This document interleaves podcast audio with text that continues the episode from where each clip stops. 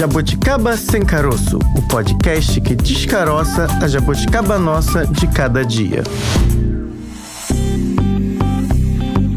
Chegou a sexta-feira, nada muda isso e tradicionalmente eu, Francine Augusto, estou aqui com você, Jabuticaber, e com ela, Bárbara Regina. Também Jabuticaber. Bárbara Regina, ela me chamou pelo meu nome composto, porque Nossa, eu vivo eu chamando, porque eu vivo chamando Francine Augusto e Francine Augusto, e ela pegou o meu nome composto. Eu não reparei que eu tinha falado, Bárbara. Mas hoje Revelei. aqui eu sou Bárbara Pereira. É isso, perdão. Não, mas a Regina tá dentro de mim também, óbvio. Somos todos. Somos todos nomes compostos com os nossos sobrenomes. Mas isso, como você mesma disse, sexta-feira, nada muda o fato de hoje ser sexta-feira. É dia de quê? É dia de muita felicidade para o trabalhador brasileiro. É dia de quem usa gravata jogar a dita cuja pro alto. Uhul, bota na testa. É dia de happy hour para quem gosta de happy hour. Dia de colocar o chinelão para ver televisão para quem gosta de ficar em casa. Com meia. Dia de encontrar os amigos para falar mal do chefe. Ops.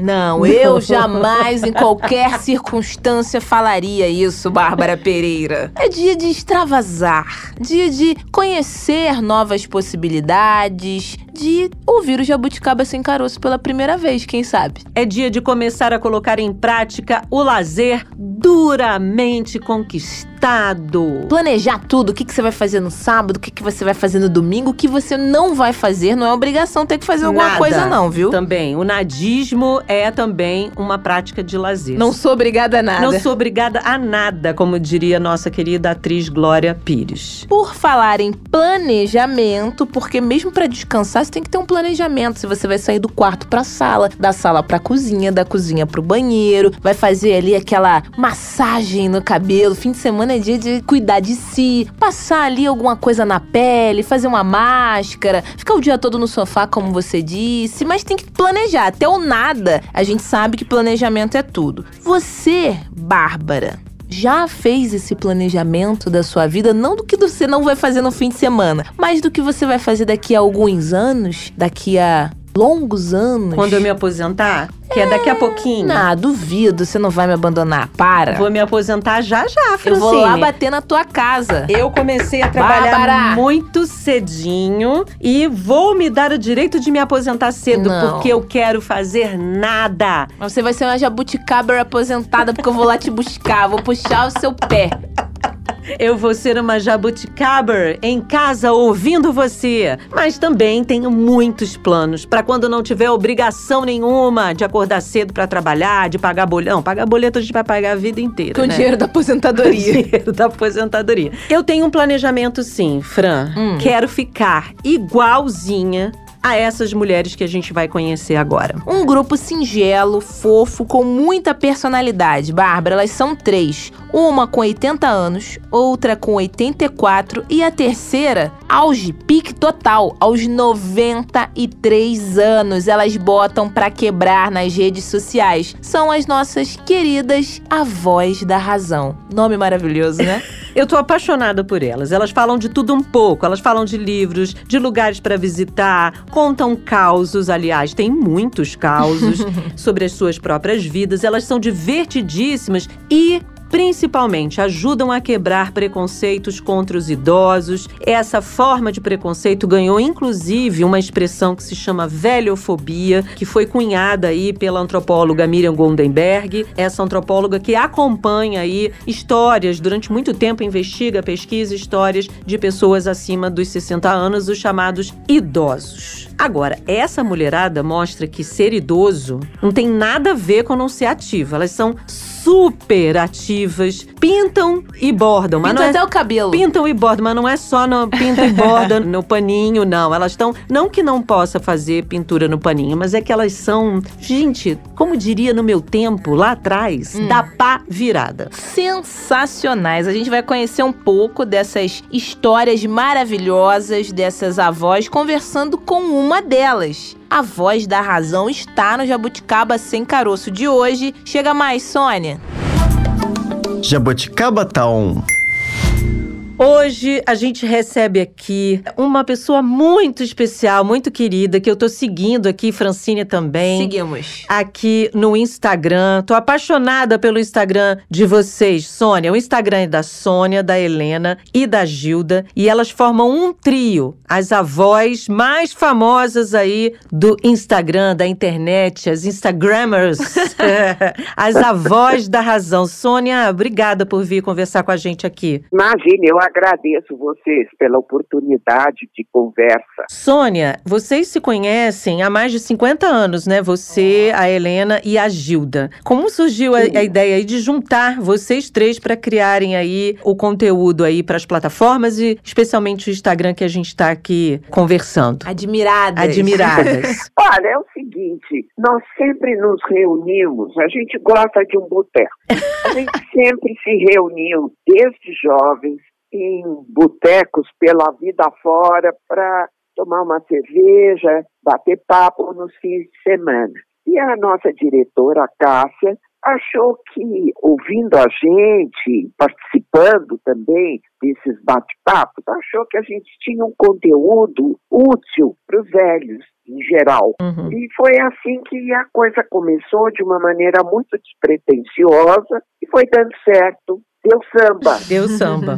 Tudo a ver com boteco. Mas esse encontro de vocês, né, 50 anos, pra conviver com 50 anos, eu tô pra dizer, Sônia, que eu acho que essa amizade durou e dura mais que muito casamento por aí, porque nem todo dia a gente tá, né, bem, a gente conversava aqui agora há pouco, não dormiu legal, não tá bem, mas acho que é isso que mostra ali o amor e a amizade, né, um tipo de amor também que você tá ali todo dia com a pessoa. Vocês estão sempre juntas. Como é que vocês se encontraram pela primeira vez, se a gente pode falar assim? Qual o segredo pra essa amizade aí de sucesso? Amizade de milhões, como se diz na internet hoje em dia, né? Olha, é o seguinte, nós temos afinidade.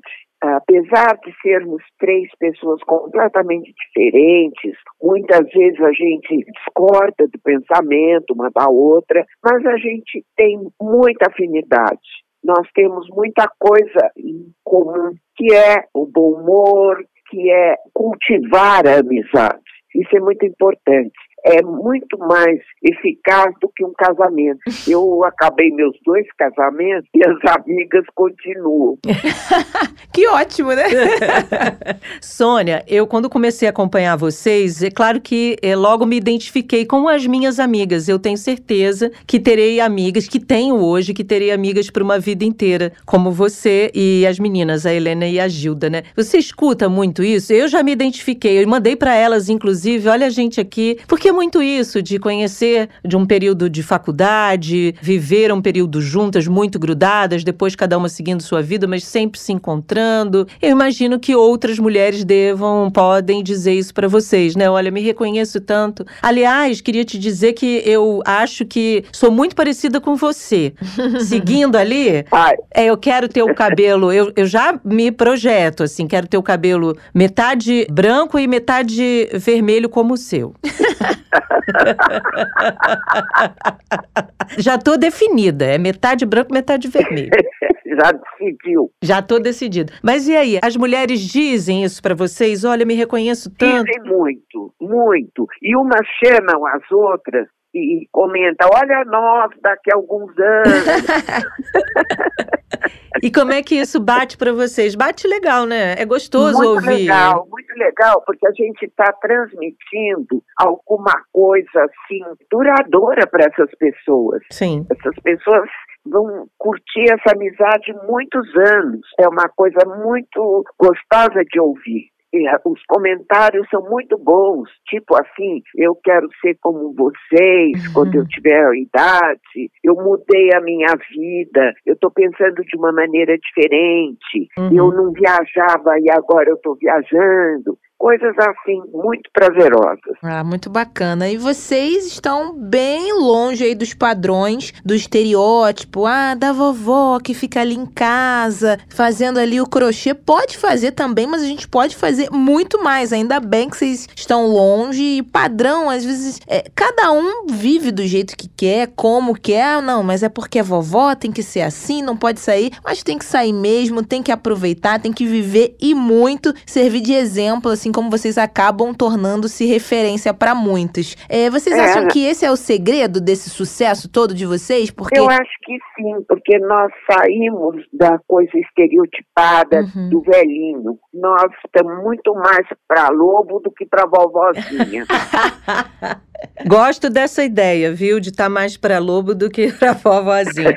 Vocês dão muitas dicas ali também de programas, saídas. Eu vi um post seu na Bienal. Dão, falam de livros, falam de assuntos que hoje parece que estamos começando a quebrar alguns tabus em relação a sexo na maturidade, a autoestima. Falam também de coisas divertidas, como nudes, na nudes. terceira idade. Nudes. Oh. Como é que vocês decidem aí esses temas, né? Ou não tem decisão assim, queremos falar de tudo e vamos lá, vamos em frente. nós queremos falar de tudo e respondemos as perguntas que nos fazem no YouTube. Uhum. Acho que o sucesso é que a gente fala sobre tudo sem preconceito. Sim. sem tabu. Então isso agrada as pessoas, sabem que a gente não está mentindo, que a gente não está fazendo um tipo, né? Uhum. Estão natural ali mesmo, né? Como se tivesse ainda naquele boteco lá atrás, só que agora tem uma câmera gravando, né?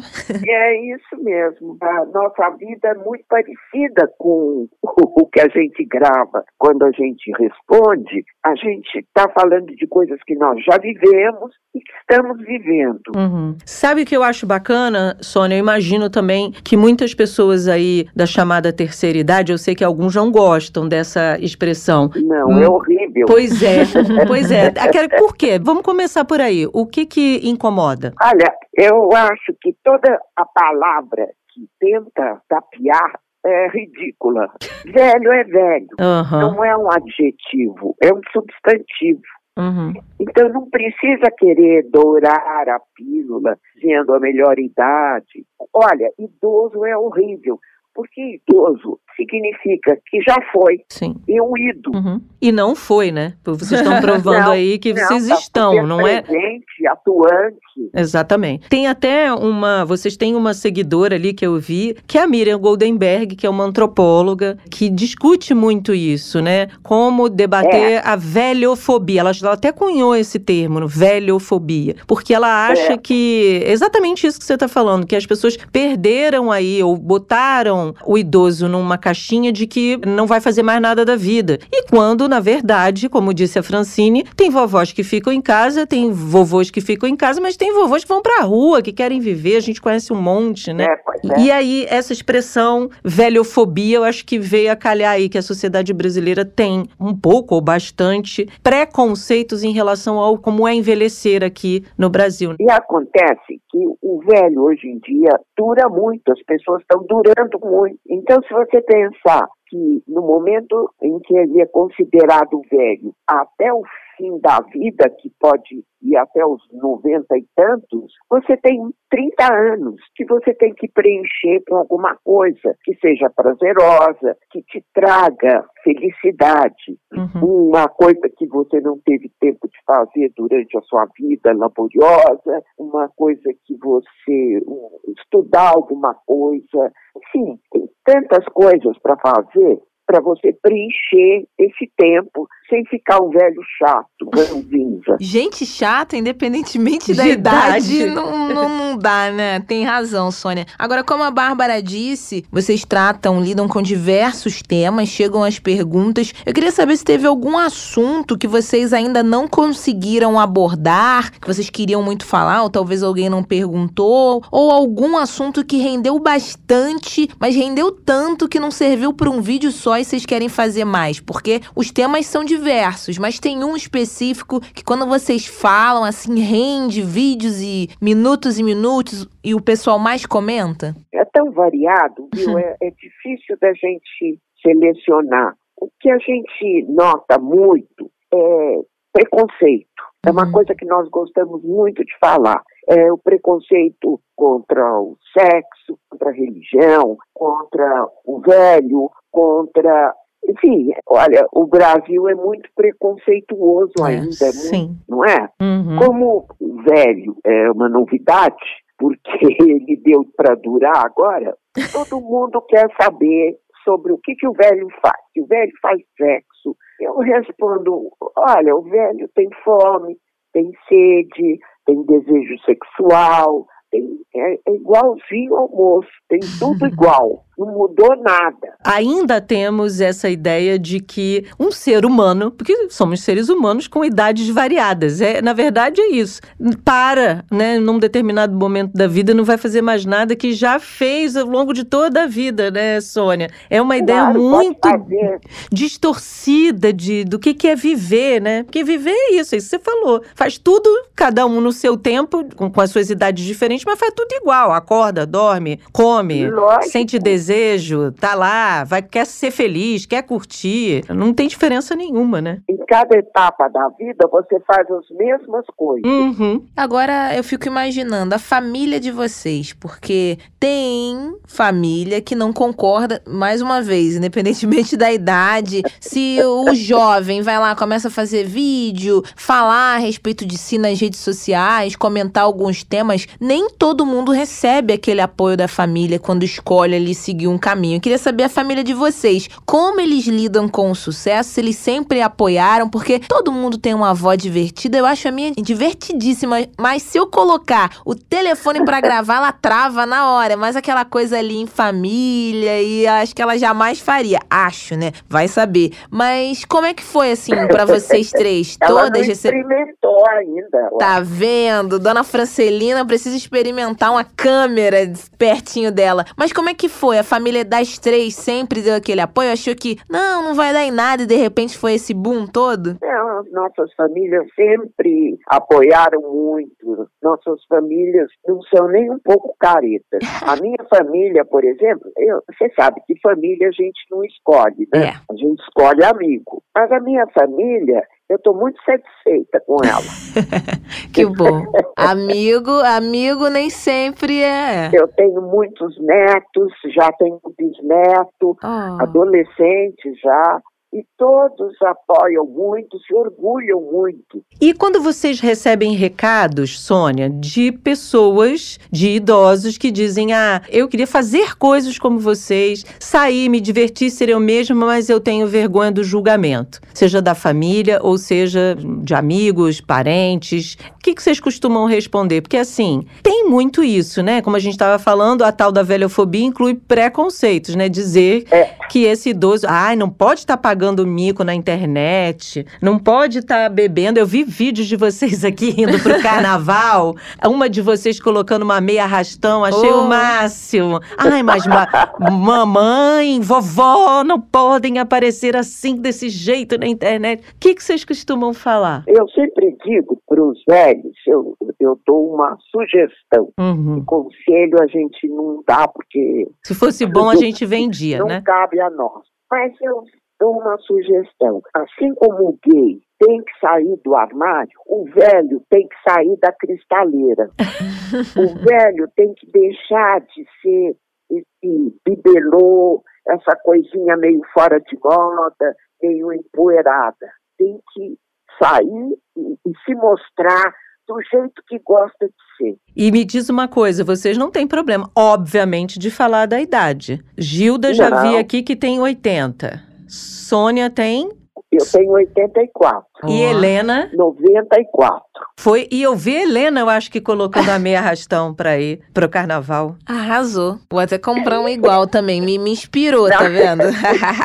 Eu é que adoro meia ração. Então eu vi errado, foi a Sônia. tá vendo? Foi a Sônia colocando a meia arrastão pra se acabar lá no São Bódromo de São Paulo. Ela guardou esse mistério pro finalzinho. Mas, Sônia, a rotina de vocês, imagino, seja extensa e nem sempre vocês, quando gravam os vídeos sim juntas, mas quando dão entrevistas, algo do tipo, acabam se dividindo, né, para dar conta de tanta gente querendo falar com vocês. Mas normalmente vocês separam um dia específico para as gravações, mais de um dia na semana. Eu sei que vocês têm uma equipe também, porque senão ficaria impossível. Fala um pouco aí dessa rotina de gravações, mas viver também, né, curtir, se dividir com a família. Como é que vocês administram? Olha, nós gravamos as três juntas os programas de perguntas. Agora, no momento, a Helena está um pouco afastada porque ela está fazendo tratamento de saúde. Uhum. Mas esse programa de perguntas a gente faz junto. Agora, o resto, por exemplo, na Bienal eu fui sozinha, porque eu é que me interesso mais por livros.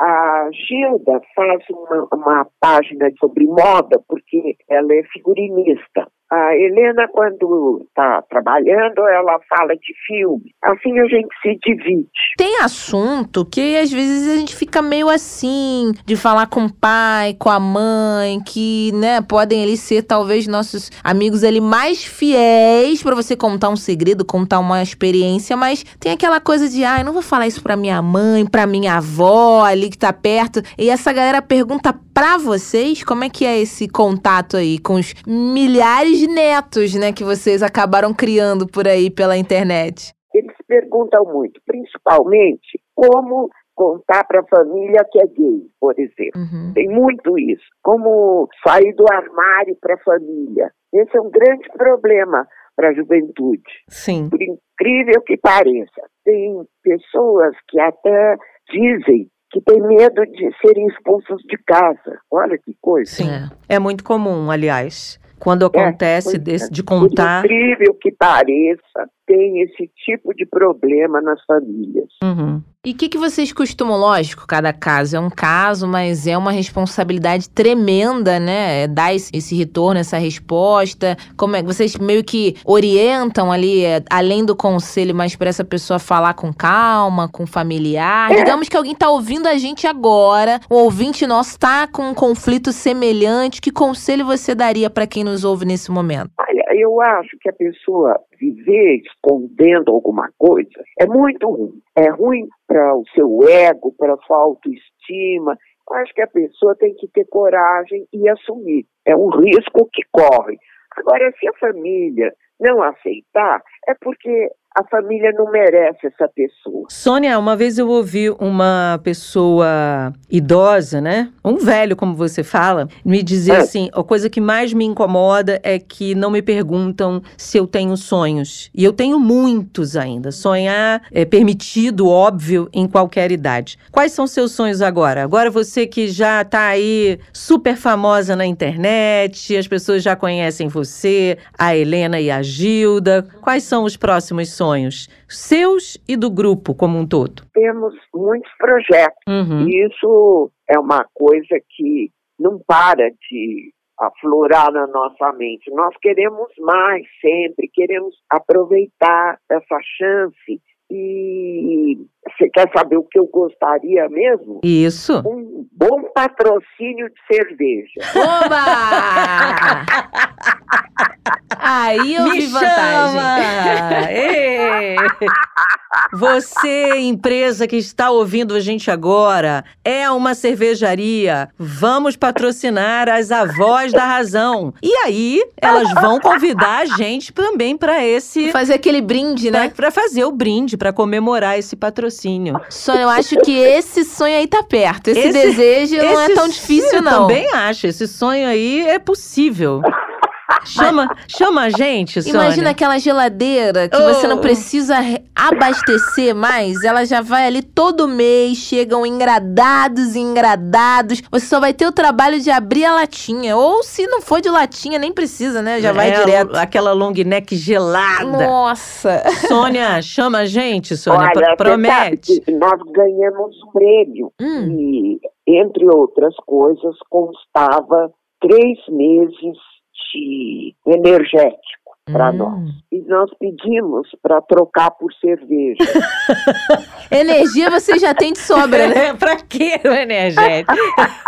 o energético vai fazer efeito aí, não, já tem muita energia por aí. Não é isso, Sônia?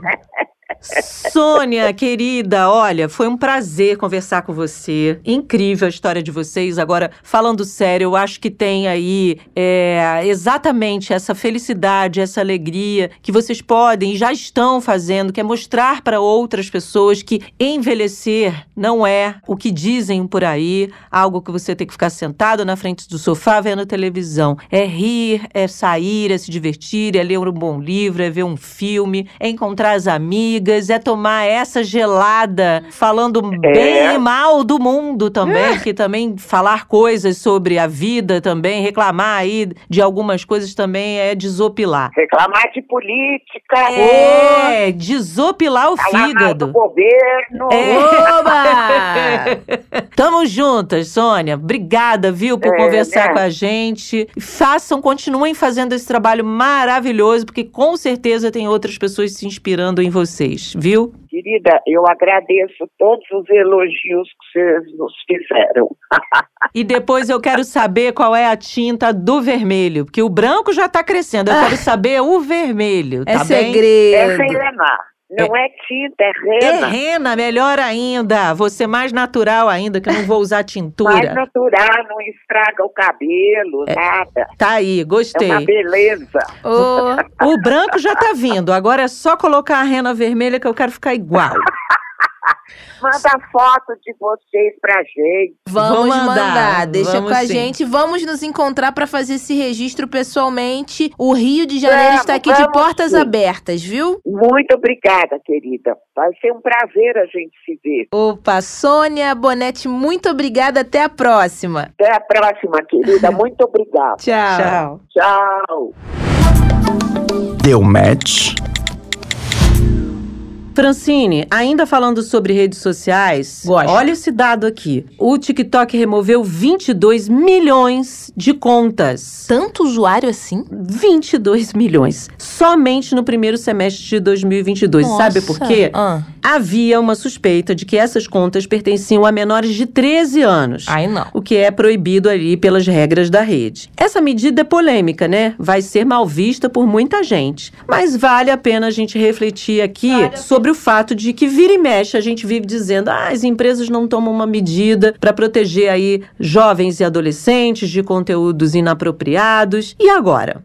Vista como extrema por uns, não tão necessária por outros, porque assim, pro pai, pro responsável legal, pra mãe, pra quem é responsável ali pelaquela criança, se ele tá de olho, tá ligado, tá observando ali na plataforma o que essa pessoa, né, esse adolescente tá postando, deixando de postar, beleza. Só que como a plataforma também vai saber que todo responsável tá fazendo isso. Então, na dúvida, eles acabam tendo essa medida, essa restrição. Eu acho que dá match sim, é necessário ficar de olho. Já falamos sobre isso aqui em outros programas. Internet não é terra de ninguém. Infelizmente, pessoas com intenções ruins podem se aproximar daquele adolescente, daquele jovem. Então, eu acho que não é extremo, não. E mesmo você com a idade, né, sendo já responsável pelos seus atos, maior de 18 anos, é importante que seus familiares sempre fiquem de olho ali, porque às vezes um vídeo que você posta uma coisa tá sendo repostado em outro lugar, para outro uso. Então isso acontece muito com os famosos. Às vezes eles fazem ali um vídeo, pessoas criam perfis usando fotos deles. Então todo mundo ligado, conectado, mas com responsabilidade. Eu acho que fez bem remover, viu? Agora vamos falar do que vem dando match nas festas juninas, Fran. Tem até quadrilha no TikTok, que eu venho observado também Ah, esse é? movimento. É, a galera posta os passinhos lá, vídeo de curtos segundos, mas é uma maneira de viralizar também. E tá bombando muito, Bárbara, o Bumba Meu Boi, por todo o Brasil. O Bumba Bomba. Bumba Bumba, Bumba Meu Boi, Bumba Boi. Cada um fala de um jeito, né? É. Vou tirar essa dúvida aí, hein? As festas acontecem no Brasil todo, Fran, mas é no Nordeste que o quentão ferve. Ih, quentão. É no Nordeste que as apresentações dos bois bombam. Só no Maranhão existem cerca de 400 grupos. Isso mesmo, ouvinte. 400 grupos que dançam o boi. E a gente vai saber mais sobre essa história com a nossa entrevistada, que entende tudo de Bomba Meu Boi. Ela é uma especialista Eba. nesse tema, é uma antropóloga, ela vai contar tudo. Saideira! A gente conversa agora com a professora Leide Selma Albernaz, que é do Departamento de Antropologia e Museologia da Universidade Federal de Pernambuco. Professora, muito obrigada por aceitar vir fazer esse bate-papo aqui com a gente sobre esse tema tão delicioso, Muito né? bom. Ah, eu que agradeço a confiança no meu trabalho, o convite para falar desse tema que me toca muito profundamente. Professora, tivemos aí dois anos de ausência de festas por conta da pandemia. Agora a gente está retomando aí algumas das manifestações que a gente gosta tanto, como as festas juninas. E com as festas juninas retomaram também as apresentações dos bois, especialmente aí na região Nordeste. A gente quer começar logo por polêmica. Oh, a gente gosta, professora. Todo mundo fala assim: ah, boi só no Nordeste. Bois, o original mesmo é aquele só o nordestino, o do Maranhão, né? Especialmente do Maranhão. Essa é uma tradição que tem em todo o Brasil. A gente pode considerar que boi tem no Brasil inteiro ou, de fato, é só na região Nordeste? Essa pergunta, hein? Logo na primeira, né, professora? Ela é terrível, a Bárbara. Mas barba, mulherzinha, faça isso comigo não. Porque tem pesquisador que vai pegar no seu pé, né, professora? A gente sabe disso. Mas para quem é o nosso ouvinte aqui, que é um público em geral, que gosta de festa, quer conhecer mais a história da manifestação do boi no Brasil, como é que funciona? Como é que é isso? Na verdade, eu acho que o boi ele tem uma amplitude, uma intensidade maior no Nordeste. A amplitude que eu falo é uma distribuição regional praticamente no seu conjunto, né? Todos os estados nordestinos vão ter algum tipo de bumba-boi. E também o norte, né? Que a gente não pode esquecer que no Pará e no Amazonas, com o Festival de Parintins, o boi também Uhum. é muito forte. Entretanto, a gente tem o boi do o boi de mamão em Santa Catarina, que também é muito conhecido, né? Então, o boi ele tá muito ele existe em outras regiões, talvez não com tanta intensidade no conjunto de grupos, né? E também com tanta visibilidade.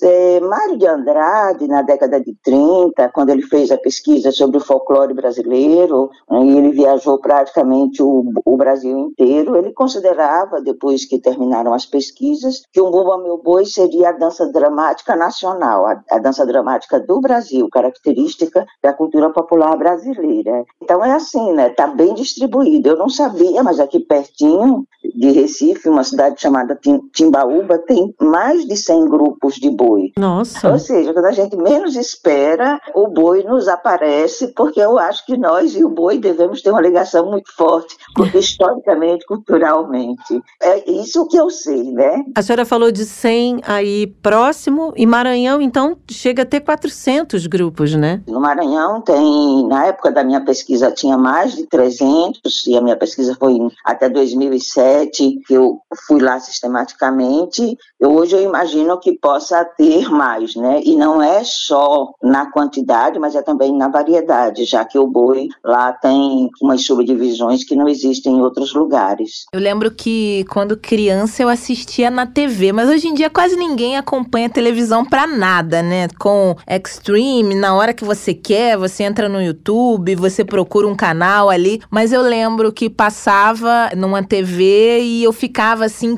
encantada. Criança, quando você vê muitas cores, um festejo diferente. Eu acredito que talvez falte um pouco mais isso, apesar de hoje em dia a gente estar com o celular na mão e qualquer um pode transmitir da festa que tiver, seja do boi do carnaval, enfim. Mas eu tenho essa memória assim afetiva. Quando criança eu gostava muito, não entendia nada, confesso. Eu acho que eu não entendo muito bem até hoje, professora, mas eu acho que principalmente as crianças, né? Lógico, os adultos também gostam bastante, mas mexe muito ali, né? Essa coisa cultural. É, isso é verdade. Eu também lembro de ter visto reportagens rápidas na TV. Eu não era mais tão criança, já era adolescente e que fiquei muito fascinada com os adornos de cabeça, né? Mas estranhando muito o tipo de música do boi maranhense. E, de fato, ele é encantador, mas ele encanta todo mundo. Ele encanta os adultos também.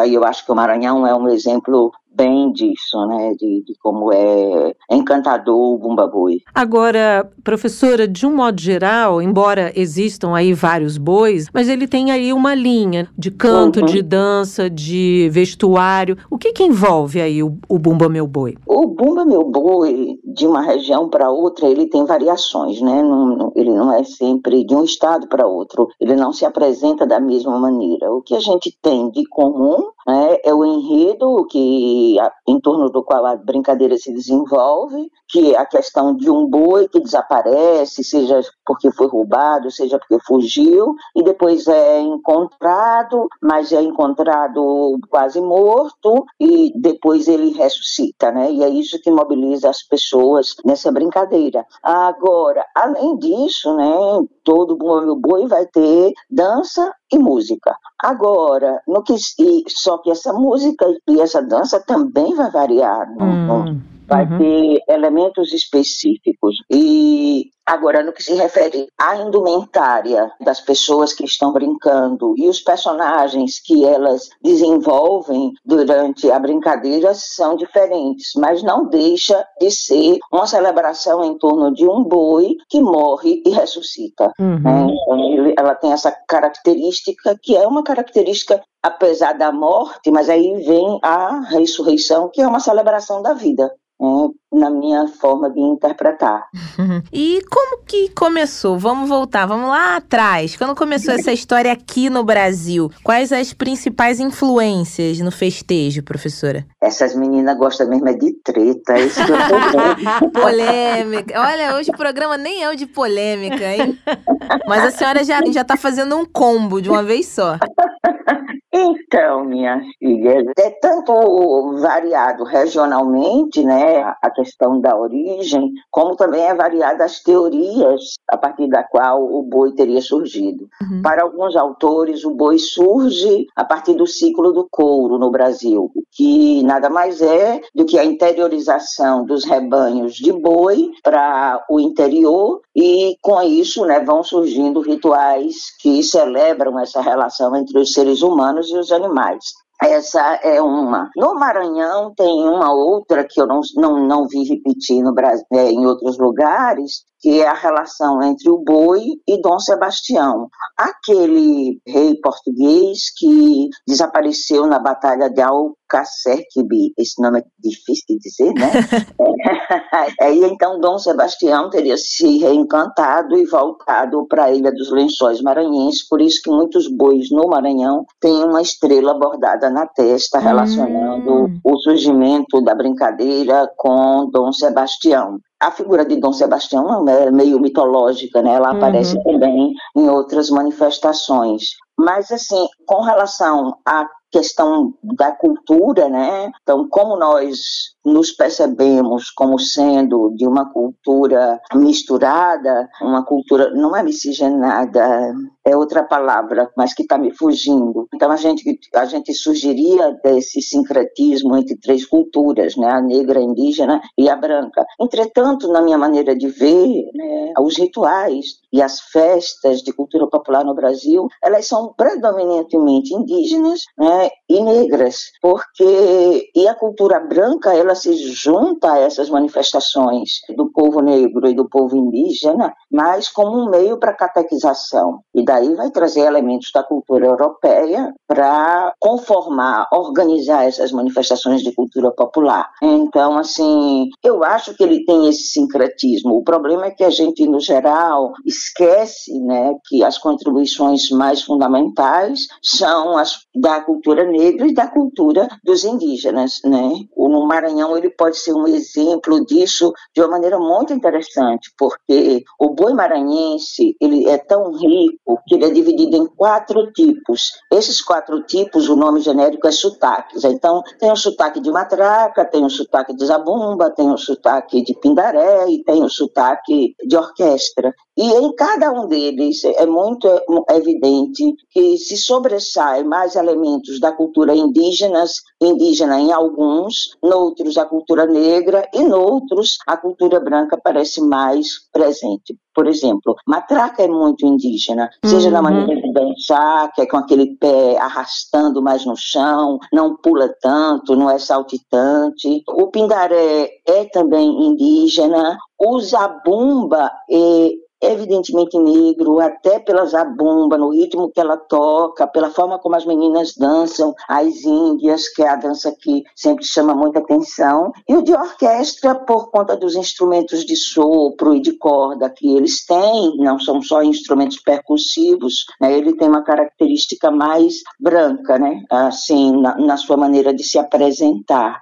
Então, assim, sempre que a gente fala em origem, é difícil a gente ter uma definição definitiva né, de como é que as coisas surgiram, porque os processos históricos a gente organiza para contar a história, mas se tem uma nova descoberta, a gente vai ter que rearranjar toda a história que a gente contava antes, porque coisas novas surgiram. Então é uma, na verdade, uma interpretação da história, mas que é provisória. Né? Dizem que aqui no Rio a gente não tem sotaque, que todo o Brasil tem. Aqui a gente fala puxando esse X, esse S. O boi tem logo quatro. Tá Ele vendo? Tem quatro, quatro sotaques. Já fiquei agora com invejinha, Leide.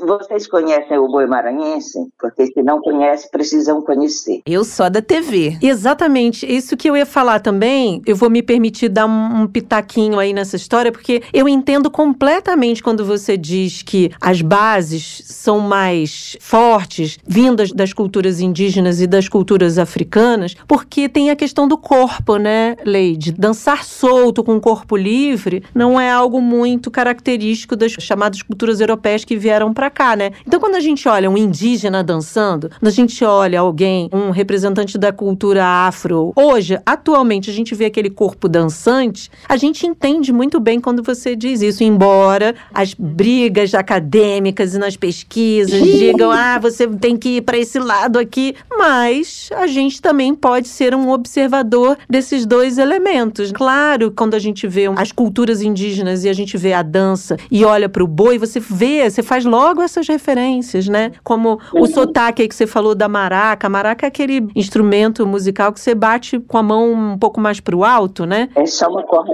Diga, fale. E aquele pé, como você falou, o pé mais para frente, mais para trás, mais para frente. Você consegue fazer essa relação na cabeça muito rapidamente. É verdade. Queria fazer um reparo. O instrumento característico do boi maranhense é a matraca placa. Uhum. É, aquelas duas tabuazinhas que eles batem uma na outra, né? Ah, tanto batendo tá. quanto por fricção. Você falou maraca, eu já pensei naquele outro instrumento mais arredondado. Mais é, já pensei no mais arredondado. Vocês entendem tudo de instrumento, só sei bater palma, então eu tô concordando. Quem gosta de, de música já faz associação logo com instrumento, né? A Fran, vou contar uma coisa, professora Leide, ela ama música música. Ela não conhece porque ela não fez associação, mas ela é totalmente musical. Mas eu vou pesquisar. Agora eu tô entendendo tudo, viu, do boi também. graças à presença da professora Leite. Tô gostando, professora. Até o final desse episódio eu terei pelo menos quatro ela sotaques vai dançar o boi, ela vai aprender o boi, vai dançar aqui na redação. Mas conta aí, professora, essa história do corpo. A gente entende quando a gente fala dessa relação, né? Quando a gente observa essas uhum. duas, essa relação entre corpo, dança e manifestação. A cultura está muito impregnada no nosso corpo, né? Uhum. O Bourdieu, pesquisando o próprio Ocidente, né, ele falava que o corpo nosso, de uma maneira geral, inclusive o corpo branco, ele ganha determinadas atitudes e traquejos e movimentos relacionados com sua classe social. Né? Uhum. Então, ele pesquisando o Ocidente. Então, com certeza, a dança ela é muito característica. Os brancos também têm dança. E no boi de orquestra isso fica muito evidente pelo seguinte, porque a dança branca, depois do advento do iluminismo e da racionalidade como a chave do pensamento, e, então a dança passa a ser muito simétrica e, e, sincronizada. Você arranja as pessoas em fileiras ou hum. pode até ter em semicírculos e aos pares cada um vai fazendo os seus movimentos, que é a sincronia. Na cultura popular, raramente tem simetria nas danças e menos ainda é uma sincronia de movimentos, pessoas dançando iguais, uhum. uma coreografia. Cada personagem tem sua coreografia, vai dançando da sua maneira e o conjunto da manifestação é que dá para você a ideia do ritmo, né? E a ideia dessa coreografia que está por trás dessa intensidade, né, de movimentação que se faz ali dentro. No boi de matraca e de pundaré, por exemplo, por eles terem forte influência indígena, a dança indígena brasileira até onde eu conheço, ela sempre é uma dança que parece que as pessoas vão entrar chão adentro. Por que eu estou dizendo isso? Elas dançam com o pé, né, numa batida muito forte no chão, é, sem fazer movimentos muito amplos e, ao mesmo tempo, sempre numa marcha pequena, passos pequenos, que tem muito a ver com essa questão dos rituais indígenas, como a gente vê na TV, que passa, né, o índio parece que está dançando e, ao mesmo tempo, entrando no chão. Uhum. A característica do povo negro é uma movimentação de pernas muito mais intensa, com um requebrado, né, com movimentos corporais, né, do tronco né, até os ombros também muito mais frequentes e eles parecem mais soltos, né? Parece que vão alçar algum tipo de voo, né? Quando estão naquela dança deles, que é super bonita. A orquestra, nessa dança tão simétrica e nesses passinhos ligeiros e tudo, vai se conformando meio como um tipo de balé, com essa sincronia e essa simetria de palco que eles assumem. Então, a gente faz isso por inferência, é uma interpretação. Uhum. Isso não é uma verdade absoluta, mas sem dúvida que a gente percebe na corporeidade das pessoas um pouco da sua cultura que a gente porta até mesmo de forma inconsciente, né? Então, assim, é dessa maneira que eu percebo isso, essa diferença de negros e indígenas e também o ritmo musical, que é diferente. Os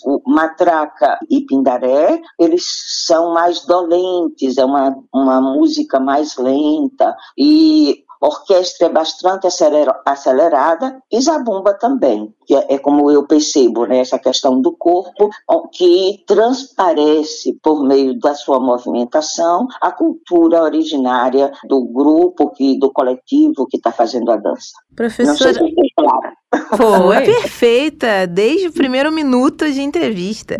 Professora, eu voltando mais uma vez à minha infância, porque a história do boi eu lembro exatamente desse período da minha vida. Quando eu tinha exatamente oito anos, que eu fiz uma pesquisa aqui rápida, eu lembro que tinha um, um grupo musical chamado Grupo Carrapicho. Todos os lugares, pelo menos aqui no Rio, no Sudeste, região que eu moro, tocava a música, né? Bate forte o tambor. Isso na minha infância, oito anos. Aí eu fui crescendo mais um pouquinho, tal, adolescência, eu lembro também que Fafá de Belém trouxe músicas também falando a respeito do boi. Hoje em dia, não encontro, pelo menos não faz parte do meu dia a dia, essa presença entre um artista e outro falando dessa coisa de região mais enaltecendo, né, uma homenagem. A senhora acha que tá faltando isso também para as pessoas se interessarem mais? Porque sabemos, quando uma Fafá de Belém faz uma homenagem, né? Um artista é, de grande tamanho aqui no Brasil, as pessoas querem saber que boi é esse? O que, que ela tá falando? A senhora acha que hoje em dia tá faltando um pouco mais isso? Eu vou fazer um paralelo agora com o Mangue Beat, uhum. daqui de Recife, né?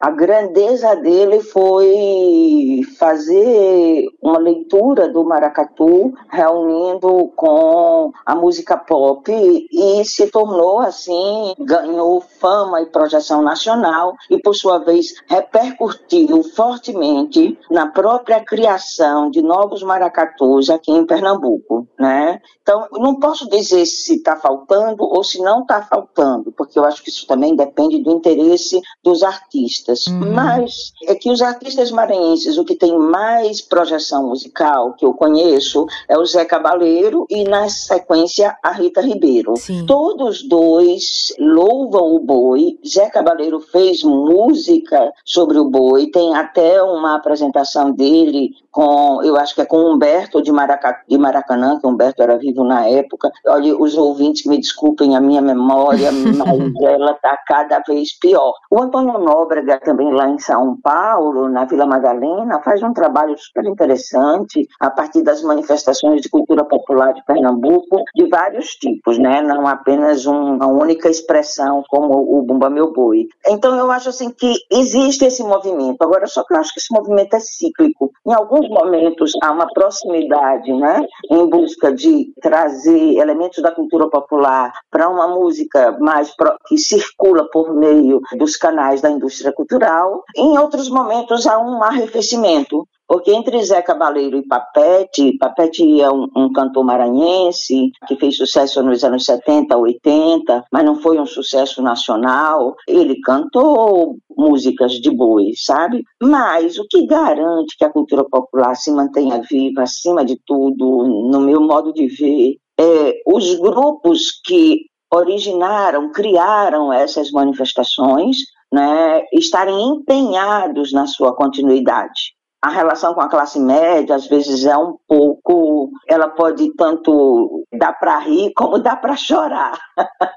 Porque alguns cantores, infelizmente, ou cantoras, usam essas manifestações, mas como quase como uma cópia, fazem dessas manifestações uma inspiração para sair algo novo, como eu considero pelo menos o Mangue Beat. Com certeza que sempre vai faltar grandes artistas que apoiem a cultura popular, porque o próprio samba ele se torna uma música nacional, também nessa relação com a classe média que respeitava o samba original, mas lhe deu visibilidade e legitimidade é, socialmente falando, né? É, porque quando ricos e brancos tocam em alguma coisa, ela sempre ganha algum tipo de valor por conta da forma como a nossa sociedade está organizada, onde quem é rico, quem é branco, vai deter o poder e direcionar para que lado que a gente deve ir. Eu acho que agora ficou uma resposta muito politizada.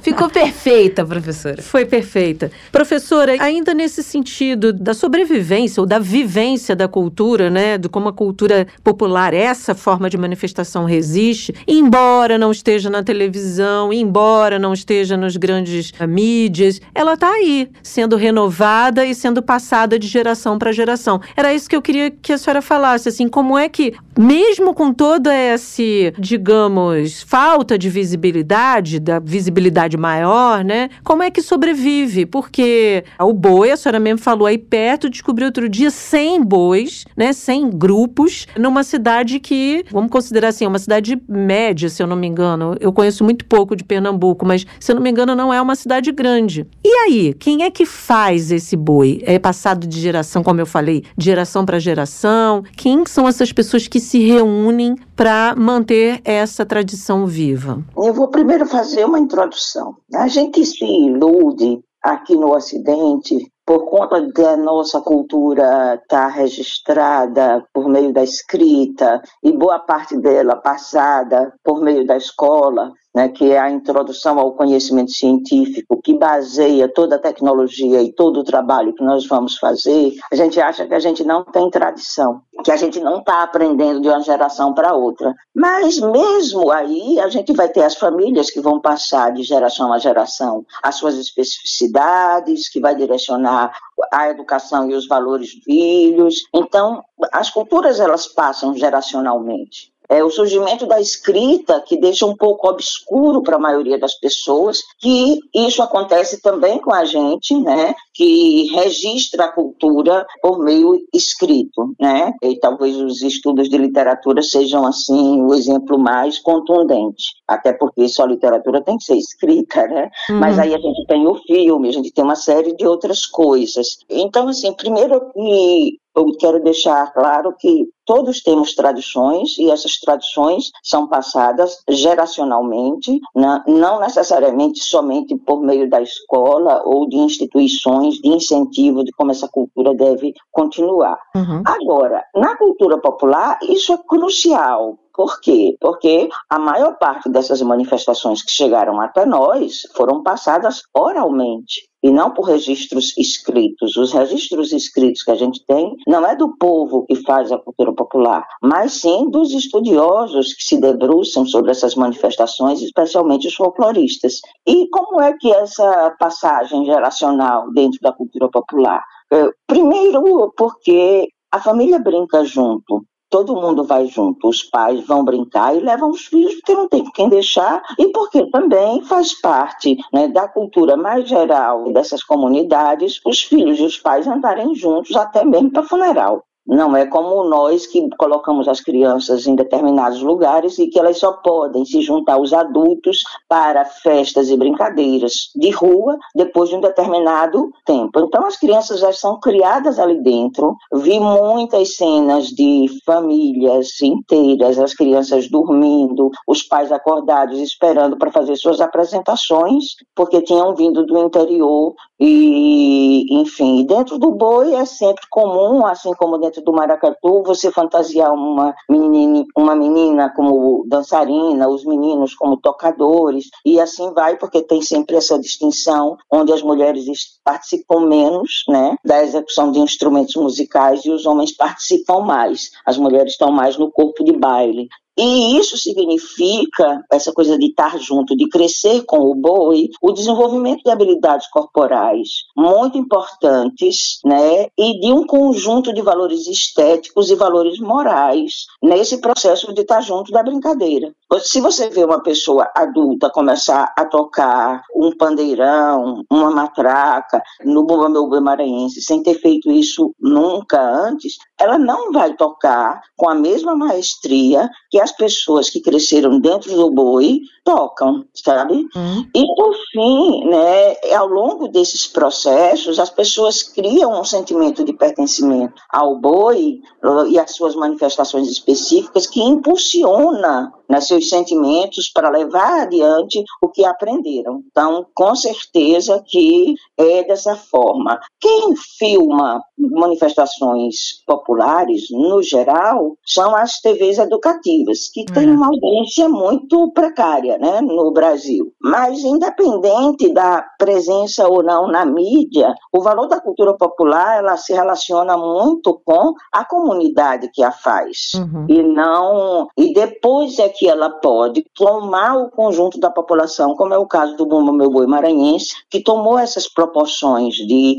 contagiar, especialmente São Luís inteira, a partir dos anos 80 não tinha essa importância anteriormente. A partir dos anos 80, ele se firma e se torna não somente uma questão de pertencimento para as comunidades que fazem o boi, mas também de pertencimento enquanto maranhense. Uhum. Se revelar para o mundo enquanto maranhense, falando do Bumba Meu Boi. Ou seja, o boi resiste, persiste, né, professora? Sempre, sempre foi perseguido também, né, como o samba, a capoeira, o maracatu, o frevo, sempre foi perseguido e chega em algum momento histórico que há algumas guinadas e eles podem se tornar símbolos ou nacionais ou regionais, né? O samba se tornou nacional. Tem um colega que diz que se o samba não tivesse se tornado nacional, ele seria a música negra por excelência, assim como o jazz é a música negra dos norte-americanos, né, dos estadunidenses. Então, estadunidenses, deixa eu dizer direito a palavra, que eu comi uma letrinha aqui. É por isso que eu engordo, eu como letra. Acontece, acontece. É muito... Por isso que a senhora tem tanta sapiência, assim, viu? Tá aí, ó, pegando as palavras. Professora, foi um prazer, viu, ah, conversar com a senhora. Passou rápido. É um bate-papo super, é como eu falei lá no início, delicioso sobre um tema tão nosso, né? É tão da cultura brasileira, das diferentes culturas que temos aqui nesse país gigantesco e que a gente precisa cada vez mais falar e valorizar. A gente agradece muito, viu? As suas letrinhas que a senhora comeu foram muito importantes aqui para a gente poder entender. Nos alimentaram. Exatamente. Muito obrigada Obrigada, viu? De nada, meninas. Eu posso dizer só uma última informação. Claro. O que aconteceu de muito interessante nos anos 2000 foi a criação do patrimônio cultural e o reconhecimento desses patrimônios pelo IFAM, né? toda uma política pública né? e que as manifestações populares se fortaleceram bastante a partir daí. E o Bumba Meu Boi ele está inscrito como patrimônio nacional no livro de registro de celebrações. Isso aconteceu em 2011 e em 2019 isso é nacional, tá? Uhum. E em 2019, o Bumba Meu Boi ganhou o título de Patrimônio Cultural Imaterial da Humanidade pela Unesco. Não podia deixar passar. Não podemos, e muito importante, de fato, é esse reconhecimento por parte do IFAM, que é o Instituto Histórico, né, do Patrimônio Histórico Uhum. Nacional, ele tem sido muito importante para várias manifestações culturais brasileiras, para nesse sentido da valorização, né, professora? Uhum. É muito Uhum. importante quando a gente tem a valorização aí reconhecida por parte de um instituto que olha para esse tema, que observa exatamente as questões, as manifestações culturais populares brasileiras. Uhum. Professora, mais uma vez, obrigadíssima, viu? Foi um prazer tê-la aqui. Adoramos. Ah, igualmente. Um grande abraço, até a próxima. Tchau, Beijo. tchau. Para vocês também. Tchau. Maratone o Jabuticaba Sem Caroço. Nos siga no Twitter, que é o arroba jabuticabasc. Que eu quero tique-tique, tique-tique, tá. E na segunda a gente volta falando sobre mais um assunto ligado à economia. A gente vai fazer segredo, não vai dar spoiler do que vamos falar, para que você volte na segunda e escute a gente do começo ao fim. Com certeza combinado. Um beijo. Tchau, tchau. Jabuticaba Sem Caroço, o podcast que descaroça a jabuticaba nossa de cada dia.